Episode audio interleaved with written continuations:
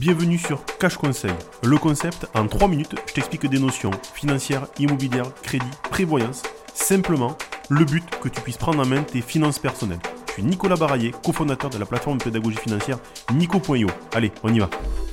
Bonjour à tous et bienvenue dans notre podcast sur les finances personnelles. Aujourd'hui, nous avons un sujet pour les amateurs de vin. Investir dans le vin est une affaire rentable. Le vin a été consommé pendant plusieurs milliers d'années, mais saviez-vous que c'est aussi un investissement potentiellement rentable? C'est vrai. En plus d'être une excellente boisson à déguster, attention à l'excès d'alcool, le vin peut également vous aider à augmenter vos gains financiers. Comme pour tout investissement, il y a des risques. Mais le vin présente une caractéristique unique, sa valeur tend à augmenter avec le temps. Plus un vin vieillit, plus il devient rare, et donc plus sa valeur augmente. C'est l'un des principaux moteurs de la rentabilité de l'investissement dans le vin. Vous l'aurez compris, si vous possédez une cave et que vous ne touchez pas à vos bouteilles, tous ceux qui ont acheté des bouteilles du même cru n'en feront pas de même. C'est ainsi que votre bouteille deviendra de plus en plus rare et prendra de plus en plus de valeur, évidemment. Il faudra faire attention au cépage, au domaine et à l'année.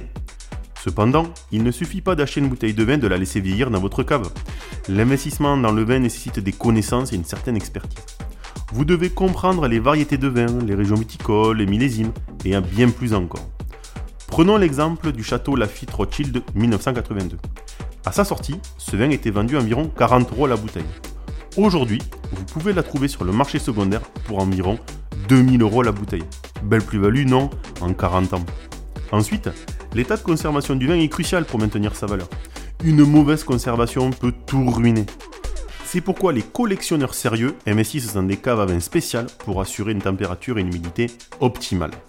De plus, n'oubliez pas que tous les vins ne sont pas destinés à l'investissement.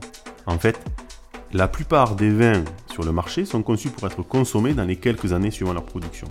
Seuls quelques vins de qualité supérieure sont destinés à vieillir et à s'améliorer avec le temps. Il existe également des fonds d'investissement spécialisés dans le vin qui achètent, conservent et vendent du vin en votre nom. Si vous ne voulez pas vous embêter avec les détails, c'est une option à considérer. Pour ma part, en tant que Nico, je ne travaille qu'avec un partenaire, Cavissima.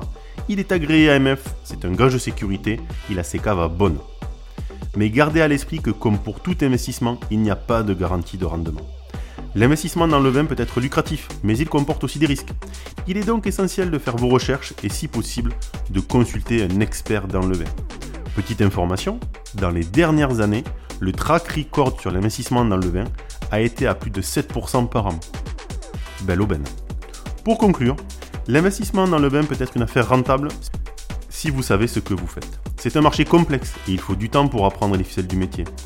Mais avec la bonne approche, vous pourriez vous retrouver à déguster vos gains. C'est tout pour aujourd'hui. Je vous remercie. Soyez vigilants à l'excès d'alcool et surtout, à demain pour d'autres sujets. Bonne journée